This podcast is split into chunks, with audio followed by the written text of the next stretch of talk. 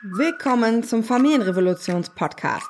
Der Podcast für Eltern, die ihre Kinder besser verstehen wollen, um die Kinder, aber auch sich selber gut durch den Alltag zu begleiten. Ich bin Kati, Sozialarbeiterin, Elternberaterin und erkläre dir, was hinter dem Verhalten deines Kindes steckt und wie du damit gelassener umgehen kannst. Du scrollst dich ständig durch Instagram und suchtest die Video von Kati Weber, Mia oder anderen Accounts, nimmst jeden Tipp mit, hörst Podcasts, liest die Bücher von Nora Imlau Du möchtest etwas anders machen, bedürfnisorientiert erziehen. Du siehst darin einen Sinn und stehst auch voll dahinter. Nur dein Partner oder Ehemann, der findet das irgendwie Quatsch. Er findet, die Kinder tanzen dir auf der Nase herum. Man müsste nur mal durchgreifen. Ihr streitet euch über dieses Thema. Oder ihr macht es sehr unterschiedlich. Und das kann problematisch sein. Vielleicht möchtest du mehr Zeit für dich, traust dich aber nicht, dein Kind beim Papa zu lassen, weil du eine andere Meinung zur Erziehung hast. Oder du traust dich schon, es klappt aber nicht. Dein Kind weint immer nach Mama oder es wird sich nicht richtig gekümmert. Fühlst dich hilflos. Lass uns da mal genauer hinschauen. Warum entsteht dieses Problem eigentlich? Dein Partner und du, ihr seid von unterschiedlichen Eltern großgezogen worden. Hattet eine unterschiedliche Kindheit. Habt Erfahrung gemacht. Und in dem Moment, in dem ihr euch getroffen habt, wart ihr sozusagen schon fertige Menschen. So fertig man halt so sein kann. Natürlich können auch wir Erwachsene uns ändern, können lernen. Wenn ich daran nicht glauben würde, sehr fest glauben würde, dann könnte ich diesen Job nicht machen. Aber die tiefen Glaubenssätze, das Bild über uns selbst und die Welt, das ist in unserer Kindheit entstanden. Vorgelebt von unseren Eltern. Mit Erziehung und Kindern und wie sie ticken, da beschäftigt man sich ja meistens erst, wenn das Kind da ist. Oder vielleicht in der Schwangerschaft also selbst ich hatte vor der Geburt eine Menge Ideen, wie das so werden würde. Und natürlich ist es komplett anders geworden. Und dann sind es oft die Mütter, die in Elternzeit gehen. Das hat Gründe, die im System und in der Gesellschaft liegen. Sie verdienen oft noch weniger, nehmen Elternzeit, möchten stillen, haben entsprechende Ansprüche an sich. Und dann läuft das nicht so, wie sie sich das vorstellen. Sie suchen nach Hilfe und tauchen ein in diese Instagram, Facebook, bedürfnisorientierte Bubble. Und wer betreibt diese Accounts? Andere Mütter, Frauen, wieder. Die Männer gehen oft arbeiten. Auch 2024 ist das noch das klassische Modell in Deutschland. Und in der kurzen Zeit, in der sie abends und am Wochenende mit ihren Kindern zusammen sind, ergeben sich natürlich nicht die gleichen Herausforderungen, wie ich sie habe, wenn ich den ganzen Tag mit meinem Kind verbringe. Du und dein Partner, ihr kommt also mit unterschiedlichen Glaubenssätzen bei der Geburt als Eltern zusammen. Und erlebt dann das Kinderhaben auch noch unterschiedlich. Und dann fängst du an, deinem Mann zu erzählen, was du alles gelernt hast. Schickst Reels weiter, machst Screenshots. Und kannst einfach nicht verstehen, warum er das nicht genauso logisch findet wie du. Ich kann dir erklären, warum. Wenn ich als Mensch eingestehe, dass meine Vorstellungen über Kinder, die manipulieren, die erzogen werden müssen, die uns auf der Nase herumtanzen, vielleicht falsch sind, dann bedeutet das auch, dass ich mir eingestehen muss, dass meine eigenen Eltern Dinge gemacht haben, die nicht gut für mich waren. Und wenn ich meine Eltern liebe, ist das eine krasse Eingeständnis. Und wenn ich ein Mann bin, ist die Wahrscheinlichkeit hoch, dass meine Erziehung auch noch ganz anders verlaufen ist als die von dir als Mama. Jungs durften früher eher nicht so weinen, keine Gefühle zeigen, nicht verweichlicht sein.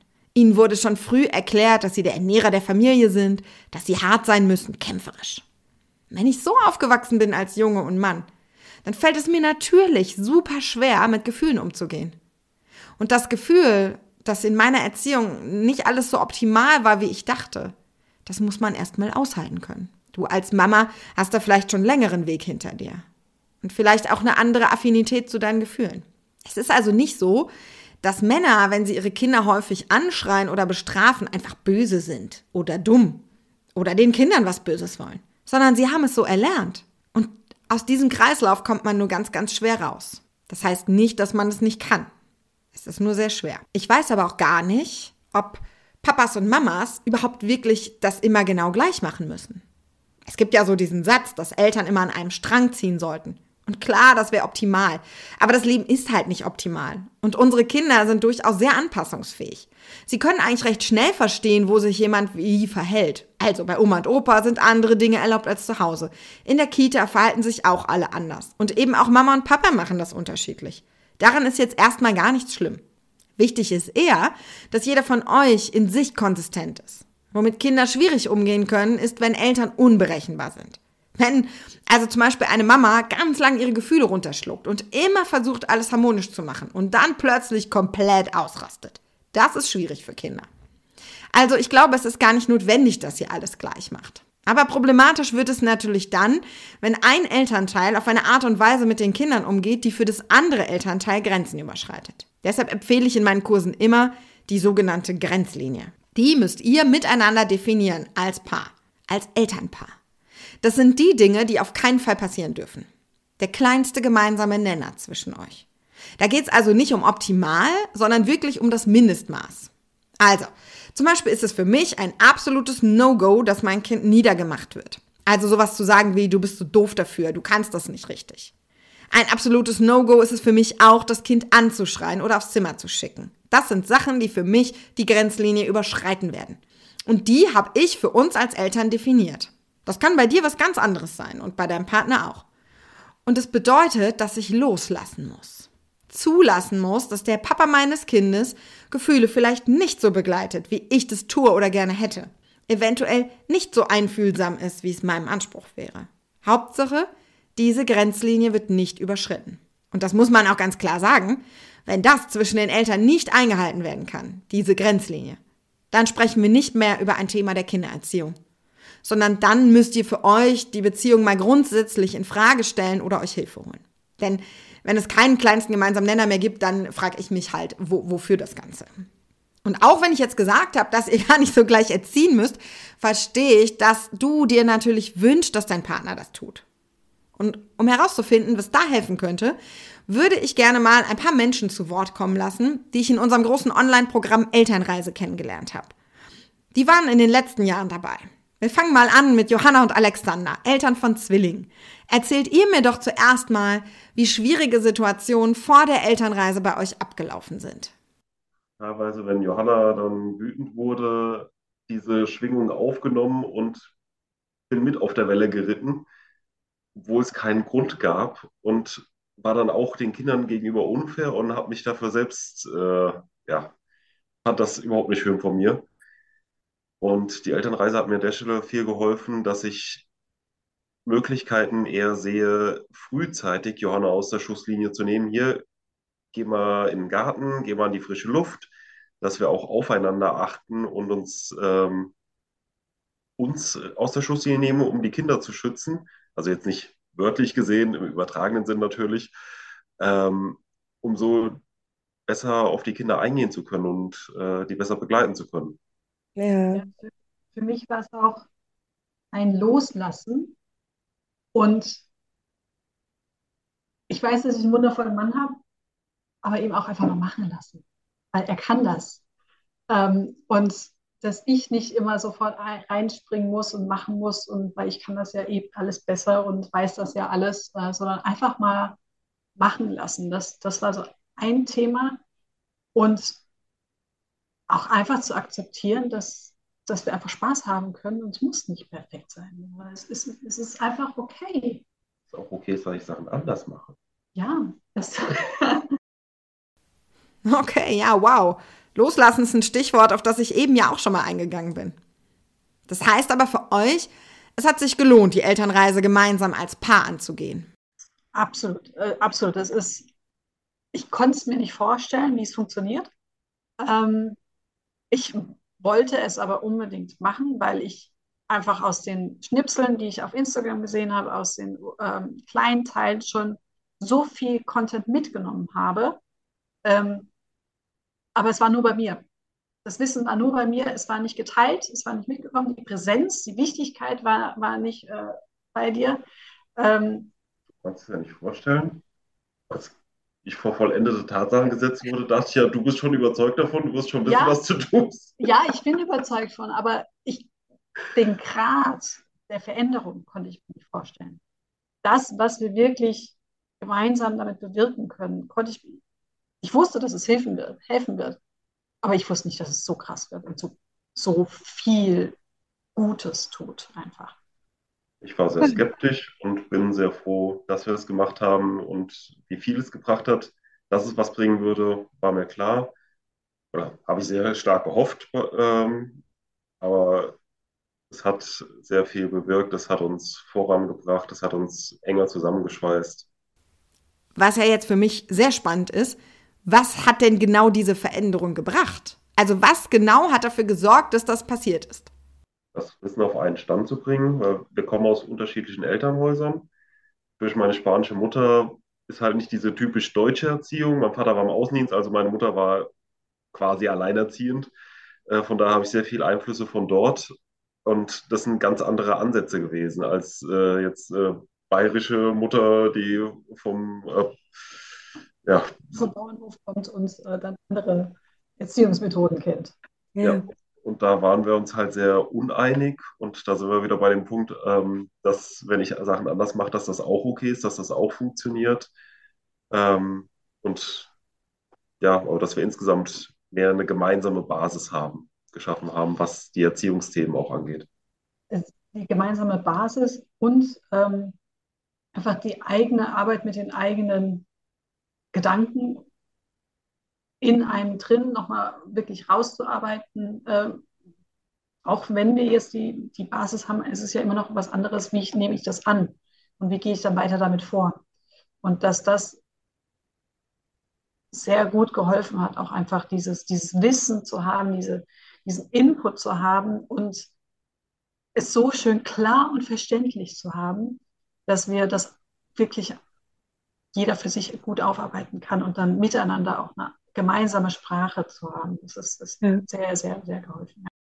Ja, das Wissen nochmal auf einen Stand zu bringen. Das ist das, was ich anfangs ja schon sagte. Ihr kommt aus verschiedenen Familien mit verschiedenen Glaubenssätzen und müsst erstmal auf einen Stand kommen. Das ist auch ein Thema, was euch beschäftigt hat, Sonja und Stefan, oder? Ihr wart ja auch so ein Paar, was sich vorher sehr uneinig war. Beschreibt mal kurz, wie das bei euch war.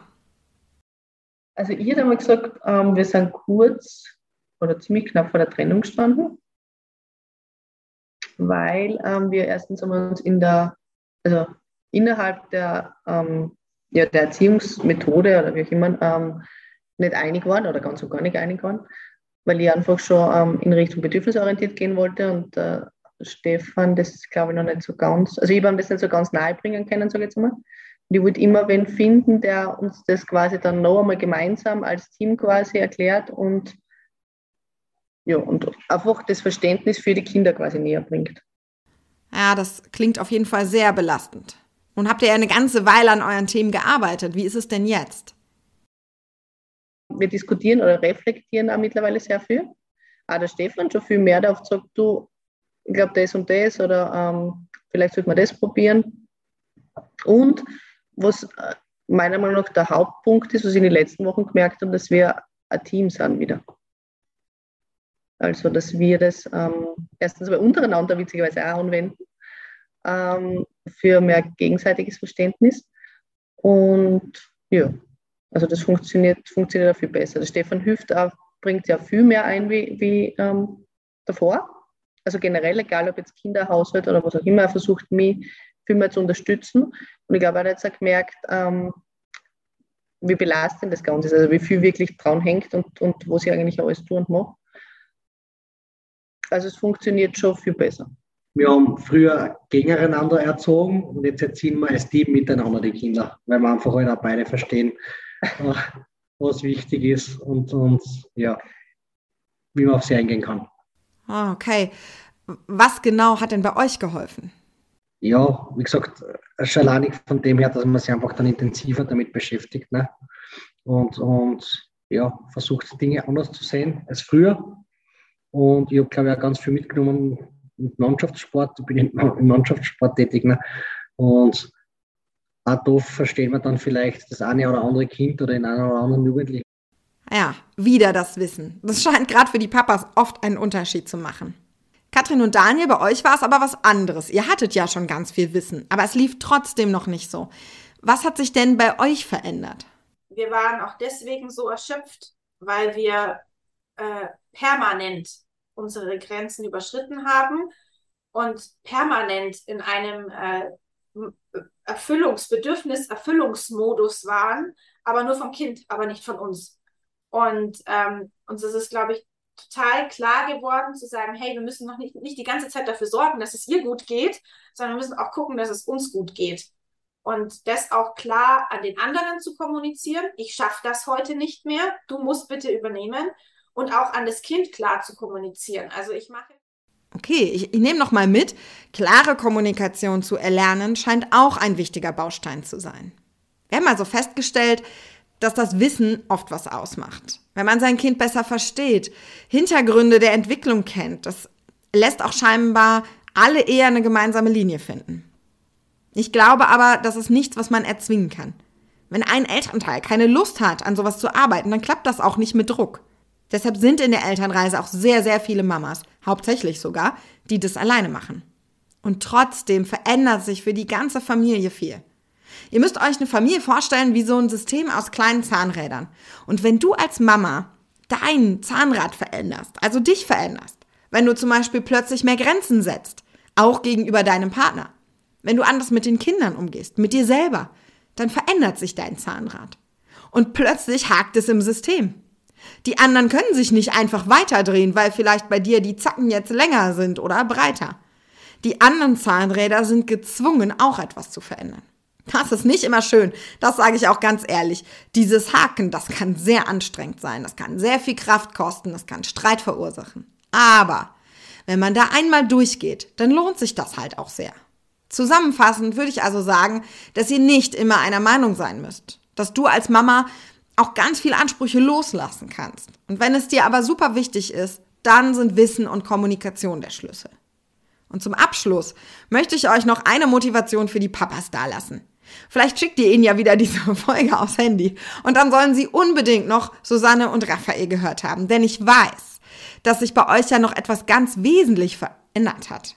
Das neue Wissen, das hat bei euch ja auch richtig Bewegung nochmal in die Bindung von dir, Raphael, als Papa zum Kind mit sich gebracht. Magst du vielleicht erzählen, wie es jetzt bei euch ist? Definitiv. Also jetzt solche Sätze zu hören wie Papa ist der Beste und was ich nicht was, da schmelzt natürlich mein Herz weg. Äh, da, da, kommen die Emotionen jetzt schon hoch, aber, aber das, das ist etwas, das hatte ich früher nie und jetzt ist, ist man halt zum Zeitpunkt, äh, ah, das wird sich wahrscheinlich auch wieder ändern, aber, aber das ist jetzt so etwas, da fühlt man sich wirklich gut. Äh, das hat die Elternreise äh, dazu beigetragen, ja. Puh, ja, was soll ich da noch sagen? Oh, so viel Emotion. Ich glaube, da haben wir alle zusammen eine Menge Motivation hier gelassen. Für all die Mamas und Papas da draußen. Ich hoffe, ihr findet gemeinsam Wege für eure Kinder. Ihr seht, es ist nicht leicht, aber es lohnt sich sehr. Ich freue mich, wenn ihr meinen Podcast abonniert. Es gibt jede Woche eine neue Folge zu einem neuen Thema. Gerne schreibt mir auch eure Wunschthemen, dann greife ich die hier auf. Hier unten drunter findet ihr auch noch Links, zum Beispiel zu unserer PDF, um Gefühle zu begleiten. Die kostet 0 Euro. Vielleicht könnt ihr die ja auch an die Papas weiterleiten, wenn die das hier nicht gehört haben. Ich freue mich auf nächste Woche mit euch.